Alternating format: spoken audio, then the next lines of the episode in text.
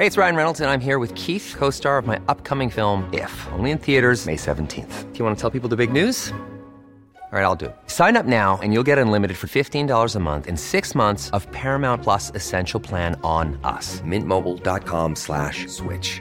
Upfront payment of $45 equivalent to $15 per month. Unlimited over 40 gigabytes per month. Face lower speeds. Videos at 480p. Active Mint customers by 531.24 get six months of Paramount Plus Essential Plan. Auto renews after six months. Offer ends May 31st, 2024. Separate Paramount Plus registration required. Terms and conditions apply if rated PG.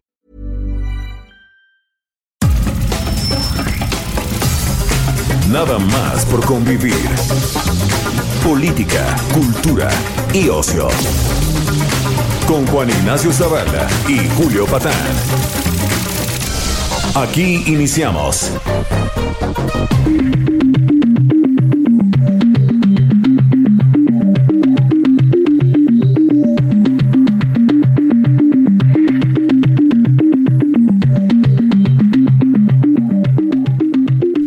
Onda? ¿Cómo están? ¿Cómo va este fin de semana apocalíptico? Estamos en nada más por convivir. Juan Ignacio Zavala. ¿Fuiste por la barbacoa? Claro que no. Ahorita yo me guardo, me preparo de- mi de- propia barbacoa en la casa. De borrego infectado. Sí, con borrego infectado, ¿no? No, bueno, no hemos llegado a eso, ¿no? Como, no, todavía no. ¿te acuerdas? Bueno, el otro día que anduve viendo, eh, recordando algunos este, desastres, ¿no? Lo de las vacas locas. Lo de las vacas Sí, estaba, locas. sí era una onda súper loca, ¿no? De y no comas carne Sí. y que la infección y... Hubo una pues una paranoia y no, porque también tenía sus justificaciones, Tenía- sí. digamos, o sea, en efecto O cuando dijeron, cerebro. ¿qué fue de los eh, cerdos también?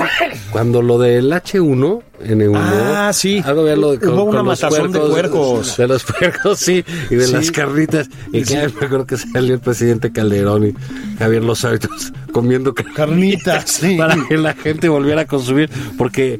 Puta, le dieron la madre a la, a la, ¿Ves? a la cosa porcina. No hemos llegado a ese grado. A ver, pero ya ves, acaba de encontrar Juan Ignacio Zavala la solución a la división de este país. Que se vayan a fritanguear todos juntos con el presidente. Un día barbacoa, otro día Igual carnitas. les da algo y se filtra. ya tú eres de los que quieres que se infecten. Que se infecten, soy conservador. Oye, tenemos hoy un, un invitado que es de lujo, De lujo. y además es un conservador. Ya, no- ya nos informaron. Un neoliberal. Un neoliberal. Alejandro López, ¿cómo estás? ¿Qué tal, Julio? ¿Qué tal, Juan Ignacio? ¿Cómo están? Buenas tardes. Oye, haciendo amistades con Fernández Noroña, con Atolini, te, te vi muy... Es un tipo muy querido. Sí, sí, Muy- mucha popularidad en ese sector. Sí, sí. Cuéntanos, cuéntanos tu, tu tweet para los que no. Bueno, nada más se me ocurrió hacer una pregunta eh, viendo las cifras de contagio en México comparado con otros países. eh, me preguntaba si era normal que después de dos semanas de haberte detectado el primer caso en México no hubiera surgido todavía ningún caso de, de contagio local o de transmisión comunitaria, como le dicen, ¿no? Eh, y si- me preguntaba si estamos haciendo, o, o estamos haciendo las cosas muy bien, o estamos contando mal, o hay algún problema de detección, ¿no? Era todo en, ¿eh? pregunta, en pregunta. De ahí vino la avalancha, ¿no? Eh, casi fueron 15 mil likes, como 4 mil, 5 mil retweets y como 2 mil comentarios, ¿no? Eh, la red AmLove se, se Sí. activó, se activó eh, cuando vio que esto iba, iba creciendo y por lo visto, eh, eh, yo creo que esto pegó porque es una duda que tiene mucha gente. Claro. O sea, no, no, si o sea, vivimos en una isla o no. ¿O no? o sea, Exactamente. sí es, o sea, yo creo que es una pregunta legítima que se le han hecho al subsecretario López Gatel todos los días, ¿no? Eh, y el tema de las pruebas eh, es un tema que ciertamente le incomoda, ¿no? Creo que es el tema que le incomoda, ¿no? Hay, ha, ha recibido, eh, comentábamos Juan, este, digamos, comentarios mu- muy elogiosos. Creo que ha sido un comunicador bastante hábil, López Gatel. Creo que transmite la sensación de que entiende del tema, pero la gran duda, me parece a mí, que queda en este momento es esa, ¿no? No estamos practicando demasiado, demasiadas pocas pruebas. Exacto. Y parece que sí, ¿no? Pues no- digo, no sé, digo Sí. eso que lo no respondan sé, los sí, no. especialistas en salud pública, en epidemiología. Eh, en Estados Unidos ese ha sido el debate. ¿No? Esa ha sido la discusión que si el gobierno está practicando suficientes pruebas o si las practicó sobre todo suficientes pruebas para detectar los casos a tiempo, ¿no? Eh, eh, y es, digo, es, es- ese es el, el corazón de la discusión. Entonces, yo creo que allí es donde, donde también va a centrarse el corazón, la discusión en México. Sobre, eh, hoy había en un artículo en el New York Times donde un experto en epidemiología hablaba y efectología en Estados Unidos eh, el problema de esperarse hasta el momento que surja un caso de transmisión comun- eh, de- comunitaria es que no estás viendo lo que está pasando hoy, estás pues viendo lo que pasó hace 15 días. Exactamente. ¿no? Es, eh, la comparación que hacía era con la, con la luz de las estrellas. ¿no? La luz que las estrellas, que la que ves hoy en el cielo, se emitió hace millones de años. ¿No? Ahí Estás, sí. estás viendo el pasado. estás viendo Cálmate, el pasado. Mausan. No, pero bueno, es, es eso, o sea, es- digo, y sobre todo un fenómeno que se está moviendo muy rápido, Claro. que se está moviendo muy rápido. Entonces, eh, ahí lo, lo que recomendaba es que las medidas de distancia social, de, de atención a la higiene, etcétera, se empezaran antes de que surgieran los casos de transmisión comunitaria. Pero bueno, aquí han decidido que no. Han Pero, decidido pero- que pero se va. parece que, que, que ahí va. Yo no sé si sea eh, una suerte de estrategia. El gobierno lo dudo porque no nos han mostrado eh, eh, algo así. Pero bueno, parece que el, el TEC ya dijo que ya no va a dar clases, es. que la No. Ibero, que la UNAM, que, o sea, como parece ser que van a empezar una cosa un poco gradual, este, o se está empezando porque la sociedad decidió empezar, ¿no? Eh, como decías ayer de, de- de- del libro, se decide empezar y eso, digamos, como va a ayudar. Ayer, ayer platicábamos Julio y yo so- sobre este asunto de López Gatel, que es, pues, es el personaje del momento, ¿no? Eh, digamos, como que hay de todo, hay algunos, este, eh, comentarios. Ayer hablábamos de, uno- de un doctor del CIDE, este, Pacheco, un doctor Pacheco, que decía, pues, ponderaba mucho y decía, los datos que están dando están bien, este, eh, no hemos llegado en el, al momento de la a la fase, también lo dijo el de la Sí. OMS, de la Organización Mundial de la Salud, no hemos llegado a los momentos este, donde se requiere otro tipo de medidas, pero dicen va a llegar, pero va a pasar. Calcula que en 15 días, ¿no? Eh, eso va a suceder. Y eh, eh, decíamos, no sé a ti, ¿qué te parece? Que López Gatel, pues es un tipo con solvencia técnica. ¿No? Este, y además va a ser muy difícil que le discutamos. Sí, sí, sí.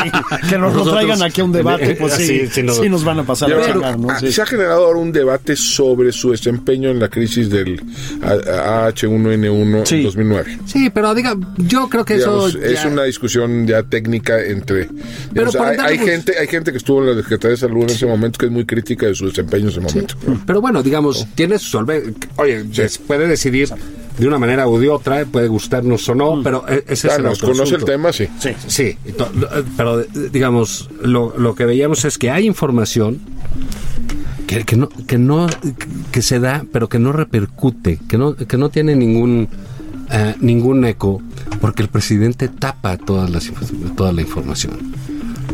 Cuando eh, el presidente lo, pon- lo pone en la mañana y luego lo manda a él en la, a la noche también a, dar- Exacto. a- a dar una conferencia, ya no hay repercusión de esa, ¿eh? de la de la tarde no No. Y, y, y en la mañana, pues luego empieza López Gatel y ya el otro dijo que, Que se abracen. que, nos quieren infectar y ya decíamos ayer que ha llegado a polarizar el virus. Qué cosa increíble. Logró que- polarizar el virus, sí. Entonces, digamos, a esa a, a ese eh, conocimiento, a esa parte científica que está ahí, eh, que es un bien nacional, ¿no? Porque se ha invertido en, Claro. eh, eh, en eso, pues parece todavía que no tiene la salida que debiera. Yo creo, insisto, que el presidente debiera hacerse a un lado de las mañaneras mientras dura este Esta crisis, ¿no? dura esta crisis y que sí dirija sus mensajes a la nación, pero que deje que nos deje ver al doctor. Sí, Y no- sí, y- eso no va a pasar Y- No, claro que no. Claro que no, pero va a ser- Pero digo, eso no es porque al revés, le va, yo creo que le ayudaría mucho A su decaída popularidad, ¿no? Eh, Sí, pues decir, oye, bueno, estamos en manos de expertos, ¿no? Sí. No es que yo piense, etcétera. Cada vez que la pone él, pues se lleva las, eh, eh, eh, se lleva las cosas. Pero digamos, esto que se multiplica, ¿no? ¿Para cuándo crees tú que suceda? Tú que eres No tengo la menor idea. No tengo la menor idea. Pero de hoja de en Italia, entre la detección del primer caso y el surgimiento del primer caso de contagio local, Sí. fueron tres semanas. Em, creo que en Francia fue una cosa similar, en España algo similar. Entonces ya llevamos dos aquí, ¿no? Llevamos dos semanas, pues probablemente en la que sigue. Y al, parecer lo que dijeron en la conferencia, en una de las conferencias de prensa de la tarde, que ya uno de los casos, digamos, ya es de segunda generación. Es decir, ya no es la persona que estuvo en el extranjero, sino Sino es alguien infectado. que entró en contacto con una persona que está en el extranjero. Y pues ese es el paso, digamos, intermedio entre eso y pues ya la transmisión comunitaria, ¿no? Entonces, yo creo que yo creo que no tarda, ¿no? Yo probablemente ya esta semana o la que sigue ya Ya tendremos te- medidas de restricción más fuertes, pues, ¿no? no, pues no sé, no sé qué van a, no sé en qué momento van a meter las medidas de restricción, pero ese es el momento en que la, en que los casos empiezan a, a disparar exponencialmente. exponencialmente, ¿no? Y ya hemos visto que se disparan a una velocidad pasmosa, ¿no? Eh, yo sigo pensando que parte del, eh, digamos, yo creo que el presidente está un poco apanicado con el tema. Güey, Eh, con razón. con- sí, desde luego que sí, pero creo que también su apanicamiento tiene que ver con que, lo platicamos también ayer, Juan, eh, lo van a exhibir estas cosas, porque eh, pues van a exhibir el desastre que, es- en que está ya la economía y que va a terminar de colapsar, esto va a pasar en todo el mundo, a ver si estás de acuerdo Alejandro, y va a exhibir el estado en que está la salud pública, ¿no? Sí, a ver, déjame ponerte así. Si llegásemos a tener pues, un crecimiento exponencial de casos a la manera de Italia, aquí no aguanta ¿eh? el sistema. Yo también creo que no. Yo- yo- alguna vez eh, hay los respiradores en el en, No, no el, en alcanza. el sistema de salud 800, pública casi, o sea, se cuentan en los cientos, ¿no? Sí. O sea, no, no sé exactamente la cifra, pero eh, sí, cuántas camas, cuántas camas de, de terapia intensiva habrá en todo el sistema. Pues yo creo que no más de un par de, de algunas miles, ¿no? Eh, entonces yo creo que eso fácilmente puede, puede rebasar la capacidad del sistema. Eh, Sí, va- va- van a tener que hacer una campaña de comunicación muy agresiva para decirle a la gente, no vayas al hospital si no, tienes esto, esto, esto así- y esto, ¿no? aún así, mira, y México tiene tres veces menos camas por mm, eh, millón de habitantes que Italia. Imagínate. Entonces, digo, entonces rápidamente puedes llegar al- al al- al límite del sistema. Eh, si se llega a dar una situación de esa naturaleza, toda esta discusión que estamos teniendo ahora sobre el momento de iniciar las medidas más agresivas le va a ser va a ser eh, puede ser terriblemente costoso para el gobierno ¿no? Eh, en este caso en estos casos yo creo que digamos, la- el- más allá de las discusiones científicas y de cuándo es el momento de implementar las medidas yo creo que en estos casos es, es mejor pecar de exceso de, de exceso que de prudencia no o sea, eh, más, val- más vale ser pasarse del lado de la, de la restricción que pasarse del lado de la laxitud, ¿no? Ahora, el problema es que juega contra la economía, ¿no? Y Sí. creo que ese es el otro cálculo que también va a pasar. Pero de cualquier, También va a pasar, claro. Pero déjame poner, de cualquier manera, si llegas a una situación como la de Italia, de cualquier manera vas a tener que, o la que está viviendo España, o la- de cualquier manera vas a tener que meter restricciones durísimas a la actividad cotidiana. Impacto económico va a haber de, cua- de cualquier manera. Pero si tienes además impacto económico y además todos los días replicándose escenas de un sistema de salud desbordado, pues entonces eh, la, la situación puede ser muy complicada, ¿no? Muy, muy complicada. Vamos a, a- a darle una vueltecita a- al tema para aprovechar tu, tu presencia, Alejandro. Y eh, el tema de seguridad. A ver, Sí. Esta, esta semana sucedió esas cosas que siempre le suceden a este gobierno, ¿no? Que tienen que negar que son exitosos. No, agarraron al marro. No, no es cierto, no lo agarraron. siempre, salen, Claro. siempre salen a decir que no una Sí, siempre salen a decir que no es cierto, que no tuvieron éxito. Entonces, bueno, sucedió eso del, de- de- del marro, como eh, saben ustedes, queridos radio escuchas, pues es un eh, criminal, digo, de, de- de esos de, De altísima con riesgo de Peligrosidad, ¿no? sí que tiene asolado las zonas de Guanajuato. Eh, ¿Qué pasó ahí? ¿Qué pasa? O sea, porque digamos, ¿por qué surgen estos rumores, por ejemplo? Este, tú que eres especialista en el tema, ¿por qué surgen? ¿Cómo se da? ¿O son operativos fallidos? Eh, ¿Qué capacidad tiene este personaje? En fin. Pues, eh, eh, a ver, el marro ah, lo han tratado de. Ha habido operativos de captura desde hace más de un año fallidos. En marzo de 2019, en medio de una operación lanzada por el gobierno del estado, eh, que le llaman golpe de timón, Órale, ¿no? el, el gol- golpe de timón. Golpe de y en timón. medio de la campaña del gobierno federal contra el Huachicol. Ajá. Digamos, este grupo, este el Marro, es el líder de un grupo que se llama el Cártel Santa Rosa de Lima, Ajá. cuyo, digamos, que surge, digamos, de la economía del, del robo de combustible. El secretario de Seguridad y Protección Ciudadana, Alfonso Durazo, salió a decir que tenían ubicado al Marro y que estaba a horas de ser capturado.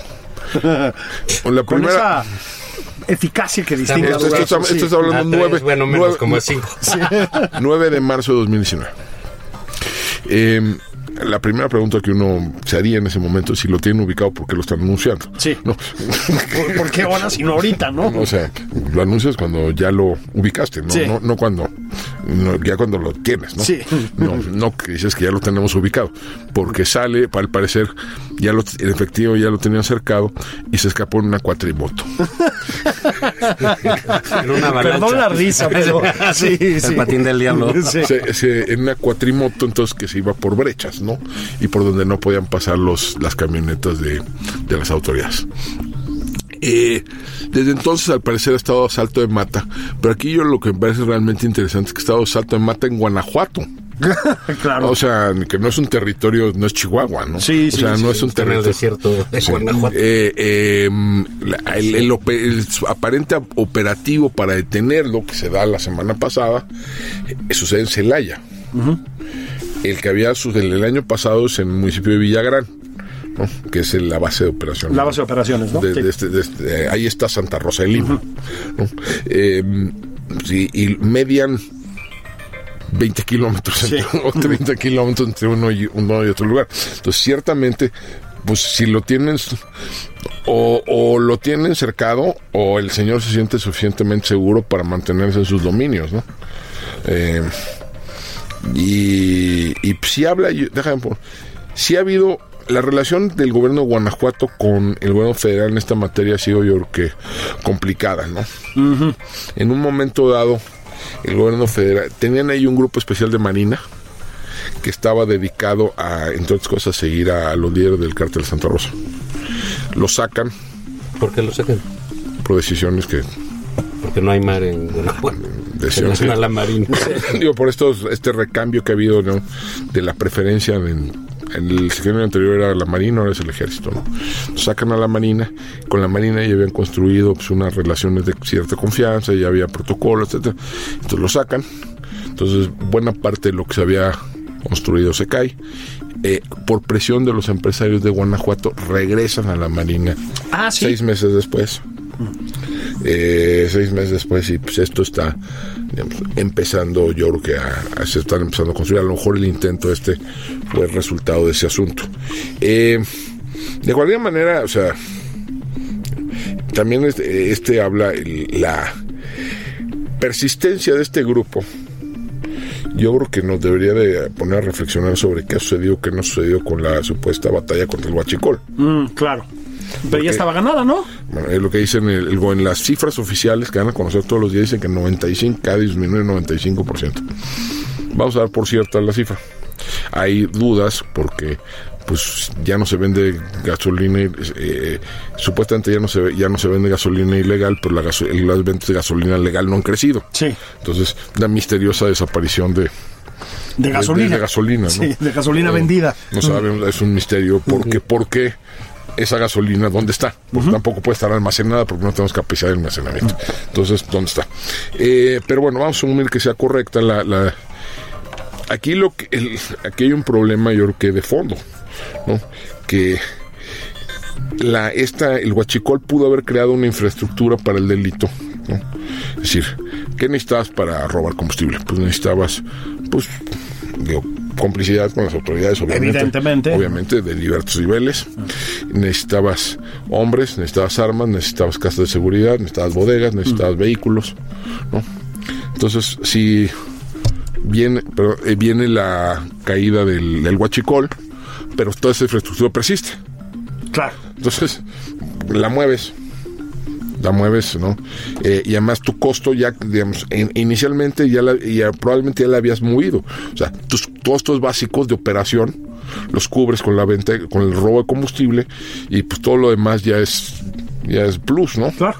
O sea, el costo de un secuestro, el costo de una extorsión, etcétera, se vuelve cero. Claro. ¿no? en esa circunstancia.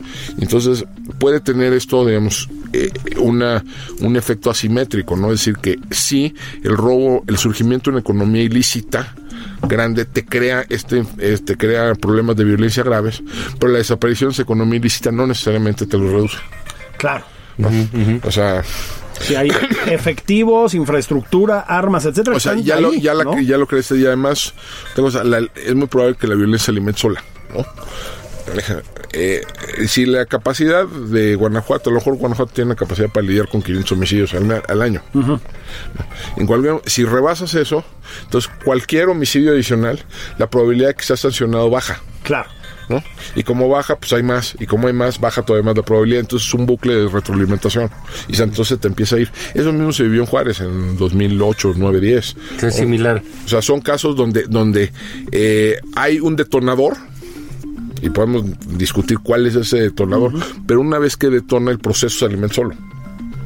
Entonces lo que pasa es que luego se vuelve muy difícil pararlo. O sea, para pararlo sí necesitas una intervención mayúscula. ¿no? Eh, en Juárez llegó a estar el 15% de la Policía Federal. ¿A poco sí? En, en un momento dado, o sea, uno de cada seis, eh, cada seis o siete elementos de la Policía Federal llegó a estar eh, desplegado, desplegado en Juárez en el pico de la, de la En intervención. Guanajuato no hay nada parecido, ¿verdad? No, en Guanajuato, dejan poner, por mil, por mil habitantes hay menos guardias nacionales en Guanajuato que en Querétaro. ¿Y por qué es eso? ¿Por las tensiones entre el gobierno estatal y el federal? Eso puede ser una de, puede ser una, una de las causas. Eh, otra de las causas puede ser que eh, la Guardia Nacional básicamente está desple- siendo desplegada por inercias institucionales más que por necesidades operativas. Es decir, ¿dónde están? Donde ya estaban. Ajá. ¿no? donde ya tenían elementos, donde ya tenían instalaciones, vehículos, lo que sea. Entonces, entonces no se ha movido. Eh, digo, ese es da- un dato interesante, también medio por mil habitantes. Al último dato que se dio, que fue en diciembre, había dos veces más elementos en Campeche que en Baja California. Pero Campeche, que es de las zonas más apacibles del país, Así digamos, es. ¿no? Sí. Entonces, lo que eh, lo que eso sugiere es que esto está, digamos, lo que está dominando es la inercia, ¿no? Entonces, pues tienes, no tienes ahí una intervención federal importante. Hay, eh, Guanajuato es un estado que tiene recursos importantes, ¿no? O sea, Sí, es, sí, es un estado próspero, es un estado que tiene, que tiene bastantes policías, por cierto, ¿no? O sea, Mm. que el gobernador Sinuel, pues, le- sí le y los gobiernos anteriores sí le metieron. ¿no? a sus policías y eh, presumen mucho las instalaciones que tienen, la tecnología, etcétera. ¿Es una policía capacitada Pues digo, más o para el estándar nacional, Más o menos, digamos, de- depende. Por ejemplo, la- ahí es uno de los casos donde, por ejemplo, la- las municipales tienen más gente que la estatal. La de León es muy grande, por ejemplo. Sí, es un estado que se comporta en todo casi distinto, ¿no? Y además, deja- eh, más tiene una complejidad ahí que es que yo creo que es de la cual vale la pena reflexionar. Es decir, compáralo, por ejemplo, con Nuevo León. En Nuevo León, 80% de la población, 80% de la actividad económica está en la zona metropolitana de Monterrey. Tú estás en un estado como Guanajuato, que es por caso similar, por ejemplo, al de Tamaulipas, donde tienes muchos centros urbanos. Sí. eh, relativamente grandes, relativamente importantes. Eh, entonces, por ejemplo, eh, armar una coalición de sociedad civil para dar una, una respuesta a esto es más difícil en un estado así que lo que Claro. hacen que con lo Mucho que más es disgregada, ¿no? mucho más Sí. disgregada no entonces construir una coalición se te vuelve más complicado no o sea porque los a lo mejor los empresarios de Celaya jalan hacia un lado y los de León hacia otro eh, y los de Irapuato hacia otro ¿no? Eh, entonces ahí, ahí es, también es uno, de- uno de los problemas. Ahora, yo creo que a lo mejor habría que, en Guanajuato también es, digo, los mandos, tanto el fiscal como el secretario de Seguridad Pública llevan ya muchos años. ¿No? Y Sí, y llamando mucho la atención. O sea, el ¿no? fiscal Y eso sí no, no es bueno, ¿no? Pero en fin, ahorita lo Digo- platicamos de retache, ¿no? ¿Hacemos pausa? Sí, hacemos Sí. una. Voy rápido con la publicidad. Sí, sí. Escúchenos, por favor, en el 98.5 de FM en la Ciudad de México, el 100.3 en Guadalajara, 92.5 en Tampico, en el corazón espiritual del occidente, Sí, es el o sea, Vaticano Villahermosa, sí. exacto, el- es el 106.3, el 92.1 de Acapulco, todo esto es FM. También FM, fíjense, estamos volviendo internacionales, cabrón. McAllen y Brownsville, el 93.5, ¿eh? ¿Cómo ves, mano? El 93.5 FM. Y luego 540 de AM en el Estado de México y 1700 también de eh, AM en Tijuana, mi querido Juan. Nos vemos después del corte. Eso. No sé.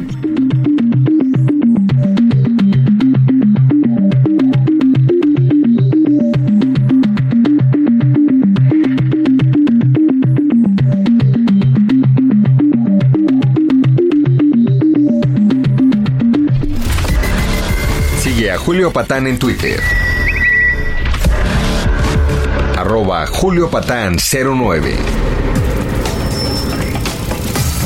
Esto es Nada más por convivir. Una plática fuera de estereotipos. Con Juan Ignacio Zavala y Julio Patán.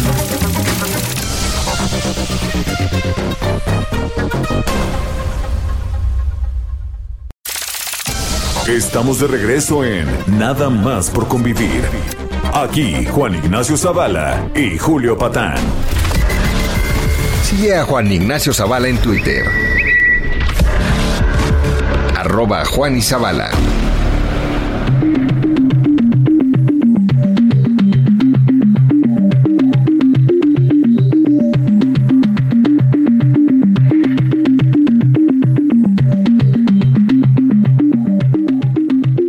bienvenidos, ya estamos de regreso aquí en Nada más por convivir. Este domingo pre-coronavirus, ¿no? Este. eh, hasta que nos digan, pues seguiremos saliendo a la calle. Y Sí.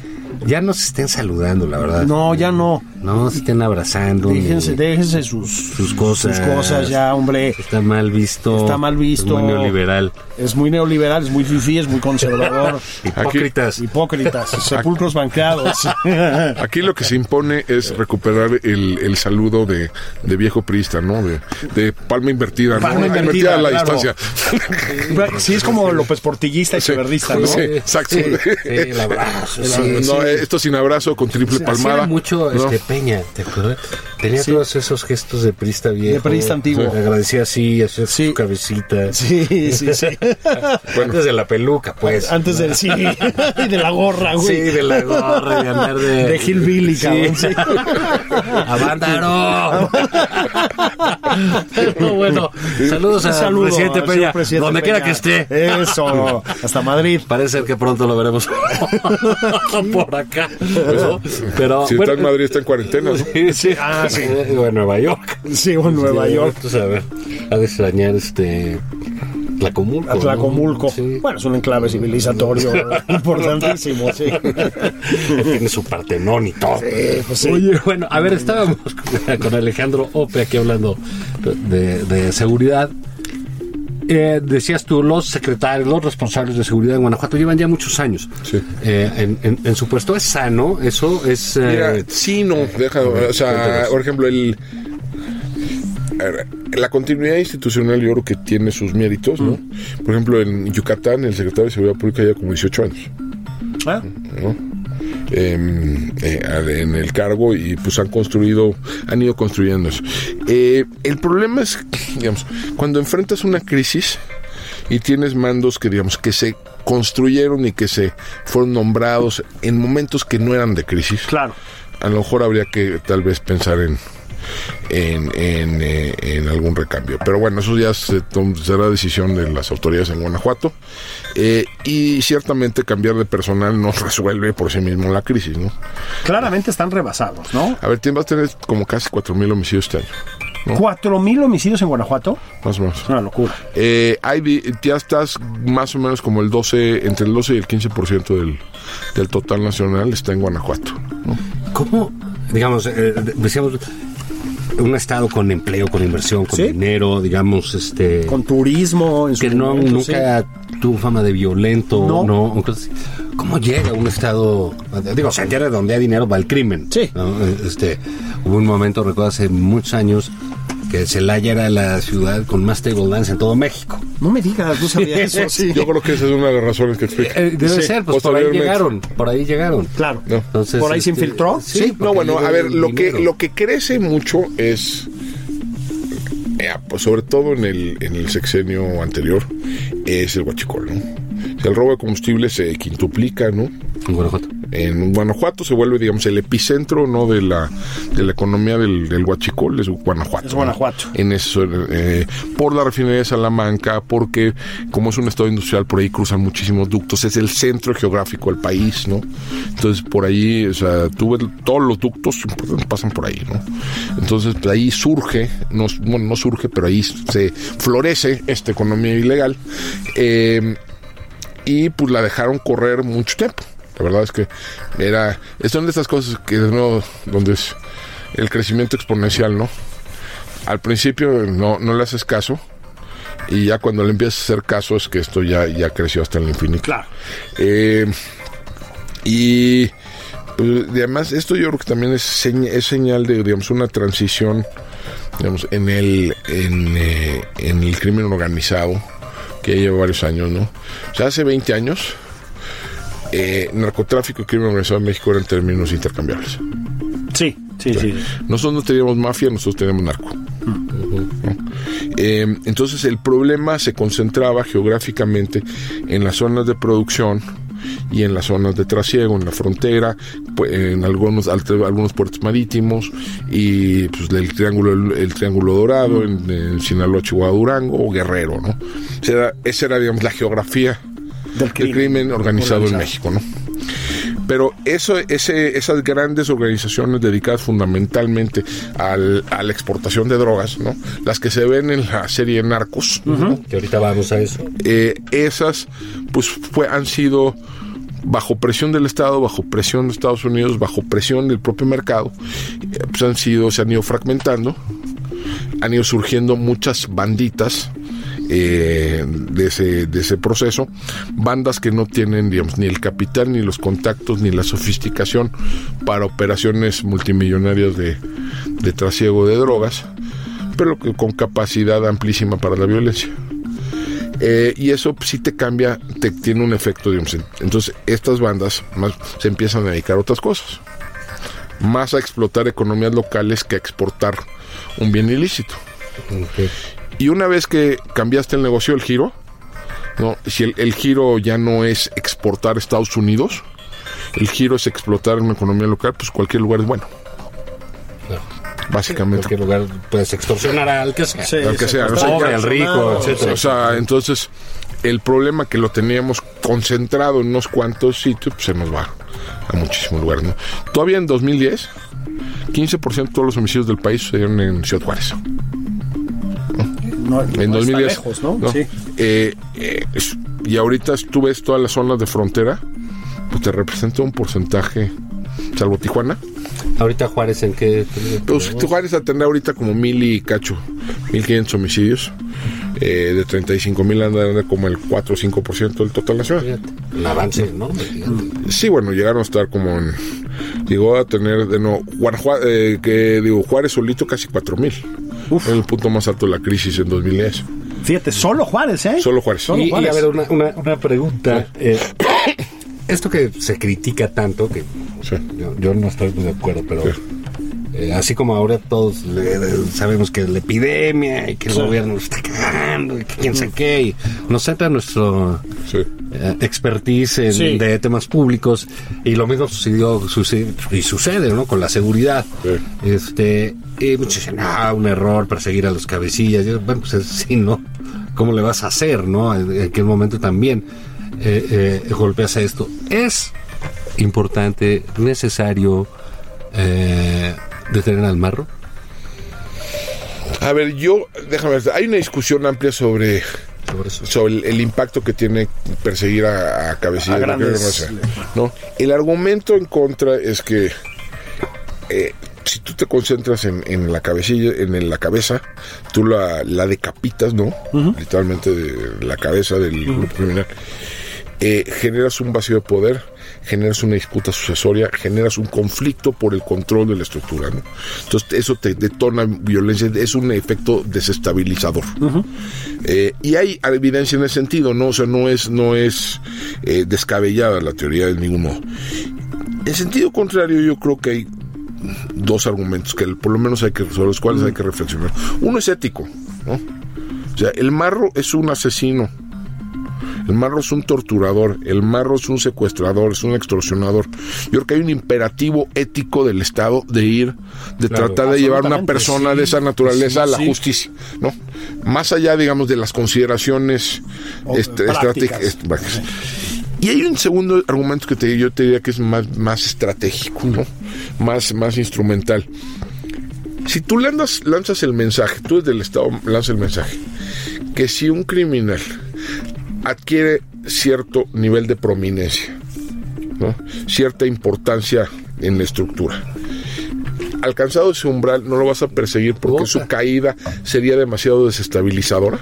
Claro, Es el too big to fail claro. de la de o sea, es estás lanzándome qué es lo que van a Es querer promover hacer la ambición, ¿no? todos los todos los criminales van a querer alcanzar ese umbral Van a hacer Claro. sus cartelitos, No, ¿no? no, o sea Promover la ambición. porque ya llego al, al umbral de digamos de prominencia donde ya no me persiguen entonces tampoco puedes lanzar ese, mes- ese mensaje ahora tú puedes ser algo y eso también eso puede ser a lo mejor más estratégico en la definición de blancos no contra quién vas a lo mejor no contra el más prominente a lo mejor sí contra el que sea más intensivo en el uso de la violencia Claro. ¿no?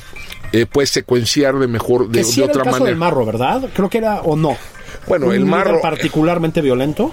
Sí, bueno, sí, digo, suavecito no es, ¿no? Sí. O sea, o sea, Diplomático también. No, suavecito no es. eh, es, eh, han, se han cometido unas atrocidades en Guanajuato espectaculares, ¿no? Eh, ¿Es más violento que el Mencho? Pues no creo. No estoy, o no estoy seguro. ¿no? Eh, pero sí habría que, a lo mejor, en términos de tu métrica, o a lo mejor de, de cómo defines tu línea de blanco, cómo defines tu política cri- criminal, a lo mejor sí tendrías que tener otro tipo de consideraciones. No es, no lo voy por ellos, sino en qué orden, Mm, claro. en qué orden eh, eh, oriento mis recursos, priorizo mis recursos, ¿no? Que son escasos, ¿no? Eh, para ir por eso. Entonces, yo creo que sí hay que darle al marro, o sea, digo, Sería un éxito. sería un ¿no? éxito indudable que no te resuelve el problema, No, no, no. te resuelve el problema del Te pero quita uno, ¿eh? Te quita el marro. Sí. te quita un Que no es un problema menor, ¿no? Sí, exactamente, no te resuelve la problemática. De- de- sí, pero sí es, sí hay, hay más. Porque además este, este hombre pues se ha burlado a las autoridades estatales y federales. A carcajadas, ¿no? Digo, se les ha escapado, no, se les escapó en cuatrimoto, Sí. ¿no? Gente Sí, sí. moderna. Vamos a hacer un- un- una preguntilla. Ustedes dos ya, ya vieron Narcos. Sí, ya la vi. La segunda La segunda, temporada. ¿no? Narcos México. Narcos Mexique. Mexican. Este, que dicen que es ex- la más exitosa del narco Sí. en, en- en- Sí. en el mundo. Creo que la primera y la segunda han tenido un éxito mundial. Sí, sí, sí, sí, sí, sí. Digamos, tenemos credibilidad. Así es. En esa área, México exporta Sí. credibilidad, ¿no? Pero eh, hubo una conferencia ahí de. Deberíamos invitar a Chema o a Diego a hablar. Que nos cuenten chismes de esa grabación. Ay, sí, estaría muy Ese bueno. Estaría bueno, ¿no? A ver si Sí. ahora- A Chema si no a Diego Luna, si sí. no tienen coronavirus. Coronavirus. Que vengan. Que vengan, sí. Este eh, dijo el presidente en una conferencia que no es cierto. Que todo eso que vieron en la serie no es No cierto. es cierto, que no hacen hay- dinero. Que no hay lujos, que los muchachos y las muchachas guapas, que, que, que, que todo no es cierto. Sí. ¿no? Entonces, pero, ¿qué? ¿Ustedes cómo la vieron o qué? A ver, una parte sí es cierta, o sea, digamos, o sea, déjame poner- el hace- sí es ese, sí narra un momento, digamos, importante en la historia del crimen organizado en México, que es el arribo masivo de cocaína. ¿no? Eh, Proveniente de Colombia. proveniente de Colombia y, y narra la relación tensa, compleja con los colombianos. ¿no? Em, No con Pablo Escobar, ¿eh? Además, ojo. Bueno, a ver, ahí es una de las cosas. También negociaban con Pablo Escobar. Ah, sí, sí, negoci- sí, sí. Digo, no, no por nada, uno de los asociados de Pablo Escobar le decían el mexicano. el mexicano. ¿no? No, digo en la serie es donde no... porque cantaba. Sí. No, digo que en la serie no figura Pablo Escobar. No, claro, salvo en, en la primera, en la primera temporada se Exacto. sale, ¿no? Eh, pero no, eh, pero sí, y tenían relación con los dos carteles, ¿no? Esto te está narrando eventos de 86, 87, 88. Exacto. ¿no? Pablo Escobar ya estaba en guerra con el gobierno del Estado colombiano, pero ciertamente no estaba en, ya, digamos, en la fase de declive, ¿no? Ajá. Eh, eh, todavía, todavía, todavía exportaban cantidades considerables. ¿no? Eh, ahí, pero sí es un, digamos, sí es un hecho de que había una federación, eso sí sucede, sucedió. Eh, todos esos personajes sí existieron, ¿no? Sí, estamos hablando para que se ambienten de Amado Carrillo, que es Chema Los Yaspic, Los Arellano Félix, los Arellano Félix, del propio Chapo Guzmán, que ya se empieza a asomar por ahí, el Chapo Guzmán, el Güero Palma, el Güero Palma. la, la Reina del Pacífico. Puro fifi. Sí. Eh, si te oigas, pero es interesante. De todos esos personajes, la única que está viva y nunca ha pisado la cárcel es Enedina Arellano Félix. Es correcto. Es eh, la única. Es Todos correcto. los- tú, Félix, a ver. eh, eh, Félix Gallardo está en la cárcel Es Diego Luna, sí. de, de hace 30 años, ¿no? Y está, por ejemplo, está, está sordo. Ah, sí. Sí, tiene un problema de, de sordera que le ha provocado la, la prisión. Eh, está eh, Ramón eh, Benjamín Arellano Félix está extraditado a Estados Unidos. Está Estados Unidos en 2007. Ramón Arellano Félix murió en 2003. Eh, eh, Amado Carrillo muere en la mesa de operaciones, mesa de Ese- ese en, operaciones. 2000, en 98. Eh, eh, en Juan Nepomuceno Guerra, ese sí se murió en su cama. ¿No? Eh, Juan García Abrego, que también aparece, le llaman Juan Abrego, pero es Juan García Sí. Abrego, ese fue capturado y ni siquiera extraditado, sino expulsado a Estados Unidos en 96, es el gran capo capturado por Cedillo. Eh, Cierto. ¿no? Todos, sea, tú le revisas, la Reina del Pacífico pues, se pasó como 10 años, ¿no?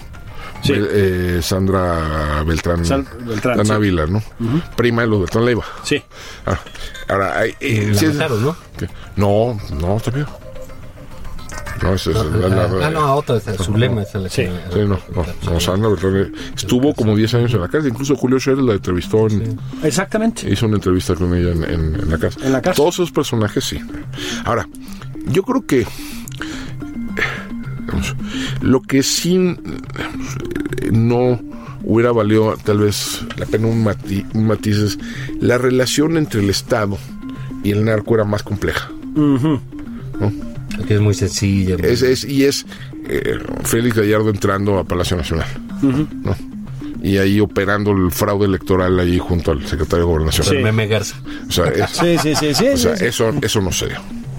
Eso Que claramente. no no. calumnien al O sea, PRI. pero sí, la Pax Narca, nuestra Pax Narca, digamos, era una relación que estaba mediada nuevamente por comandantes de la DFS en su momento y luego, Seguridad, y luego por la, de la Policía Judicial Federal, ¿no?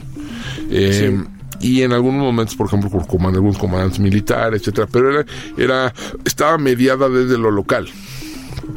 ¿No? Eh, el eh, cierto que había relaciones con algunos personajes de la política nacional. Zuno es el Rubén Zuno es el, Rubén Zuno, exacto. es el caso más notorio, ¿no? De la familia del señor presidente Echeverría, ¿verdad? Cuñado del presidente Echeverría, ¿no?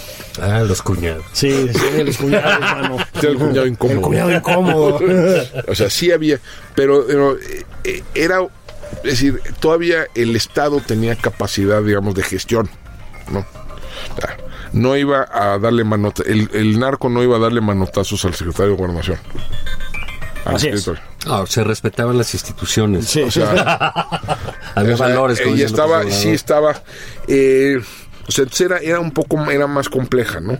Eh, digo, pero sí, si tú- lo que sí es cierto que dice el presidente, tío, o sea, todas esas vidas acabaron en tragedia, cabrón. Ah, sí. Casi todas, ¿no? Incluso las de... Bueno, pues es parte del riel, pues ahí no te santificas. pues, no, claro, pero, pero sí acabaron, o sea, Acabas mal. acabas mal. O sea, Arellano Félix se fue a la cárcel a los 40 años, sigue en la cárcel. Sí, sí. 30 años después, no, ¿no? hay manera. O sea, Félix Gallardo, pues no andaría Félix Gallardo. arriba de eso, ¿no? Félix O sea, Gallardo andaba, se- tendría 40 años cuando Sí. se fue a la cárcel. Ah, Caro Quintero, pues. Claro, Caro Quintero, que aparece en la temporada primera. Sí, ese sí está fuera. Ese está fuera. Después de Pero 27 después de- años. hombre, de 27 años en la cárcel, ¿no? Y don, y don Neto, ¿no? Que, Don Neto está en la cárcel. que sigue en Creo que, prisión. creo que Don Neto ya le dieron eh, prisión domiciliaria. Domiciliaria, no, estaban Creo en que eso. Don Neto ya Sí. está en prisión domiciliaria. Pero todas esas vidas acabaron en, en tragedia, ¿no? Y hay muchos, digamos, ahí están, no están ni todos los que son ni son todos los que están. ¿no? Eh, faltan algunos personajes claves, ¿no? En esto. Los Beltrán Leiva nos parecen, por ejemplo. ¿No? Es cierto, sí. Eh, que eran, por lo menos del calibre del Chapo y de... Pero no llegan hasta esa época, pues, el- esta serie. Pero los Beltrán son de la edad del Chapo, o sea, a ver, y hay una ausencia notable, que es el Mayo. El Mayo Zambada. el sí. Mayo Zambada, ¿no? Que, ese, que ese sí sigue por ahí, ¿eh? Él sí, O sea, sigue por ahí. Y, Pero ¿qué digamos, el Mayo es, es, es, es, digamos, es esta figura muy, muy, muy, muy discreta. Muy discreta. ¿No? Este, un perfil de narco completamente distinto, ¿no? Ya, ¿Qué tiene? ¿Unos 70 años tal 70 y vez? tantos. Yo creo que ya es bisabuelo el, el Fíjate. Mayo. Eh, era de, era mayor, es mayor que el Chapo, ¿no? Es más de la generación del Caro, Ajá. Ah, de ese, de ese- sí, de, ese, de ese vuelo, ¿no? Eh, y hay, eh, es- sí sale el azul esparrabosa, ¿no? Que era policía. ante- azul. creo, de la DFS, creo, ¿verdad? Mm, No sé si No fue estoy seguro. Pero el azul, ese, dicen que murió o de un ataque cardíaco o un accidente, las dos versiones, ¿no? Pero también hay versión de que no murió, ¿no? Hay la versión que no murió, esta también es una figura ahí misteriosa, Sí. ¿no? Eh, no está, digamos, del lado del Golfo, no está el que se volvió el, el jefe, el jefazo a la muerte, a la salida de, a la captura de García Abreu, que era Ociel, Claro. Ociel Sí, Carrero claro, Guillén. ¿no? Eh, o sea, sí hay, me imagino que eso lo tratarán más en la tercera temporada. temporada. Eh, el... pero sí, digo, yo creo que sí está bien, o sea, por ejemplo, Juan Nepomuceno Guerra sí tenía una presencia pública notable. Sí. Sí, cómo no, era hasta En- en Matamoros. Sí, sí. ¿no? Mira, déjame darles un- una, una anécdota recién, no tan, no tan vieja. En el sexenio pasado, en el gobierno anterior de Tamaulipas, el de Egidio, fueron a inaugurar una cancha de fútbol o un parque, o sea, de, para prevención social del delito, en la calle Juan N. Guerra, en Matamoros. No me digas. o, sea, o sea, o sea, el gobernador ahí sale junto al letrero de la calle Juan, Juan N. N. Guerra. Guerra. ¿no? O sea, la presencia pública era enorme, ¿no? Eh, todavía, tiempo después, en, ya en tiempos de Ociel, Ociel hacía festivales del Día del Niño, ¿no? En Reynosa, en Matamoros. Sí, claro, no, bueno, poner la luz, al- eh, eh, No. este, El agua, no sé O sea, esa sí, sí, sí, sí, sí. ah, sí, aunque sustituían al Estado. pues, en algunos casos, no en algunos casos. sí. La, la supuesta generosidad de los narcos, yo creo que también que habría que ponerla en. Es un en poco un mito. A ver, ve- va- vas a Badiraguato, o sea, el camino entre Badiraguato y la Tuna, la Tuna es del, del poblado donde es la- la- el Chapo, Ajá. sigue, sigue sin pavimentar, Sigue sin pavimentar. ¿No? Sí, hay esa, esa es, digamos, luego eh, esta fase mediática medio rayana a veces en la apología del delito, Sí. ciertamente. Sí, sí. Eh, que es falso, o sea, digamos, uno, pues sí, pagan, sí pagan las ferias, Sí, luego la fiesta y esas porque cosas, ahí ¿no? se va mucho cachete, ¿no? Sí, sí. Los palenques y, y las carreras, ahí se les Sí, va... fantástico manera de lavar dinero. Exactamente, y se traen a los grandes cantantes y luego terminan haciendo fiestas suyas. con cash Pero no sé es muy raro encontrarte de esos que hubo en algún momento que ponían la luz y el alumbrado y que pavimentaban. Aquí no hay, el- en, No es en- cierto. en- en Medellín, Sí, no. en Medellín está la comuna Pablo Escobar, ¿no? ¿Todavía? existe la comuna Pablo Escobar.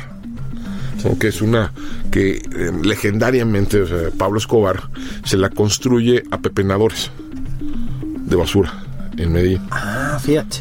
O sea, entonces ahí tenía una base social más que fiel, ¿no? Eh, no hay esas cosas, o sea, aquí, aquí eso es... Aquí es distinto, hay una de... Bueno, había un... No sé si algún día lo vieron, un, un documental de ESPN buenísimo que se llama De Tu Escobar. Y era Ah, eh, sí. la historia de Pablo Escobar y de un futbolista colombiano Escobar también. Andrés Escobar que lo matan Que después lo del Mundial matan, del sí. 94. que fue seleccionado. Entonces es Es- es- si pueden, véanlo, ¿eh? Este, es toda la Sí. historia paralela de los dos, el Escobar bueno y el malo. Sí. No eran hermanos. ni No, no tiene nada que ver, no. Pero esto que dices de Pablo Escobar es cierto. Él sí tenía una injerencia social muy fuerte, Bueno. al grado que acaba comprando equipos de fútbol y él empieza el negocio del fútbol en Colombia. Y una, y una aspiración política, además, Notable, ¿no? Diputado. Notable. Diputado. Aquí, aquí los narcos en los narcos en México nunca tuvieron, yo creo que esas, esas ambiciones, ¿no? O sea, les quedaba claro cuál era su rol. ¿no? Claro. Eh, ahora, sí es cierto, digamos, sí es un, lo que narra esta serie es un mundo perdido, ¿no? En muchos es decir, donde tienes estructuras criminales más o menos identificables, Sí. ¿no? con cabezas visibles, que tienen una interlocución con el Estado, Capacidad de negociación. o sea, algún Sí. tipo de interlocución con el Estado, eh, y que se dedican fundamentalmente a exportarlo a los Estados Unidos. Sí, era su... Fundamentalmente. Sí, ¿no? sí. Es, eso es un mundo perdido. Eso ya no está. ¿no? Sí, todavía tenemos el cártel de Jalisco, pero incluso el cártel de Jalisco se dedica a otras cosas. En Guanajuato también extorsionan, también roban combustible, también o sea, Secuestran. secuestran. O sea, o sea, esta, esto ya no es esa, eso, esa serie de narcos. Digamos, es hasta nostálgica, déjame ponértelo así. Sí, sí, ¿No? sí. Sí, porque era otro tipo de figuras, ¿no? No, y, o sea- y todavía respetaban cierta jerarquía mafiosa. ¿No? La mafiosa me refiero como la mafia es italiana, sí, sí, ¿no? sí. como el modelo ese de... y, se dedicaban a otra y cosa. Y, claro, y, y lo que necesitabas eran genios de la logística. Exacto. No, Amado Carrillo, ¿no? Necesitabas el cerebro, no el músculo, no tanto el músculo. ¿no? Sí. Amado Carrillo, ¿no? Que Amado fue como Carrillo. El, el- el Ahora, emblemático, ¿no? Ahora, que sí es interesante, y sí narran ahí un- una cosa que yo creo que sí hay un cambio importante, pero que no lo logra Félix, pero sí lo logra Amado, Mm. que es cobrarle a los colombianos en, en producto. Ah, sí. Es un, un poquito el remate de esta O temporada, sea, ¿no? es, es- Sí. es decir, lo que logra Amado, no todavía no te lo narran, pero Sí. lo que sí sucede, sucedió en la realidad es que Amado Carrillo sí le empieza a cobrar a los colombianos. Le empieza a cobrar a los colombianos en producto. En especie. En especie. ¿Y es cuál es la importancia de esos que ellos pueden distribuir en Estados Unidos? Claro. ¿no? Eh, ahora también digo un último dato, y esto ya es de mi, de mi cosecha, ¿no? Pero, eh, hay, hay unas contradicciones ahí que son, que yo creo que no sé si los guionistas se dieron cuenta. En un momento dado donde va eh, Félix Gallardo con Bartlett, que no es Bartlett, ¿no? Sí. Y que lo ponen como ministro de defensa. De defensa, una cosa Secretario de defensa, sí. ¿por qué no secretario de gobernación? ¿Qué, qué falta de respeto por la trayectoria del licenciado Bartlett. Salinas, Sí, ya Heréndira que es... Sí. Ah, sí, perdón, sí. Salinas sí parece Salinas. Sí, sí. Salinas sí parece Salinas. Sí. Y, mm, y ¿cómo se llama? Y, se- y Bartlett no parece Bartlett. Así es. ¿no? Pero bueno, va y le dice, mi negocio genera 15 mil millones de dólares al año.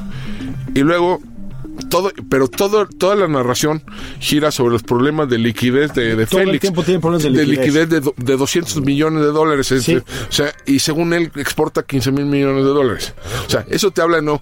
Cómo los números mitológicos, ¿no? Ajá. Se han insertado, ¿no? En, en, en- el en- en- en imaginario, el sí. imaginario, ¿no? Claro. ¿no? Eh, pues sí, claro, sin 15 mil millones de dólares, ¿no?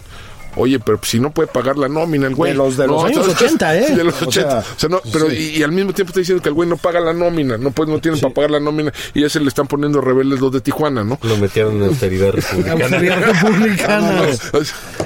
Oye, pues véanla, está muy bien hecha la serie, además de tú está muy bien. Visualmente es Visualmente es muy potente, ¿no? Está bien actuada, en fin. Alejandro Ope, muchas gracias. Muchas gracias. Qué bueno verte por aquí otra vez. Cuídate, ponte suéter. Vámonos, hijo. Vámonos. Este, vamos por una barbacoa, ya es la Sí, última, la última. La última. La última, la última. Unas. Unas, eso, unos caguamones. sí. Nos vemos, gracias a Gerardo de la producción. Nos oímos el fin que entra. El fin que entra.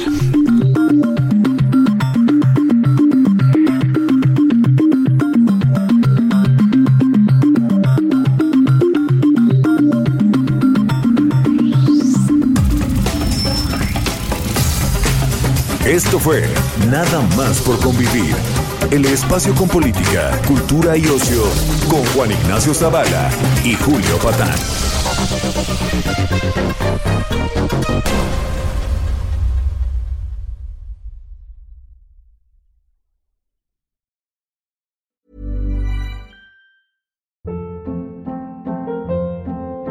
Hold up. What was that? Boring. No flavor. That was as bad as those leftovers you ate all week. Kiki Palmer here, and it's time to say hello to something fresh and guilt-free. Hello Fresh. Jazz up dinner with pecan-crusted chicken or garlic butter shrimp scampi. Now that's music to my mouth. Hello Fresh. Let's get this dinner party started. Discover all the delicious possibilities at hellofresh.com.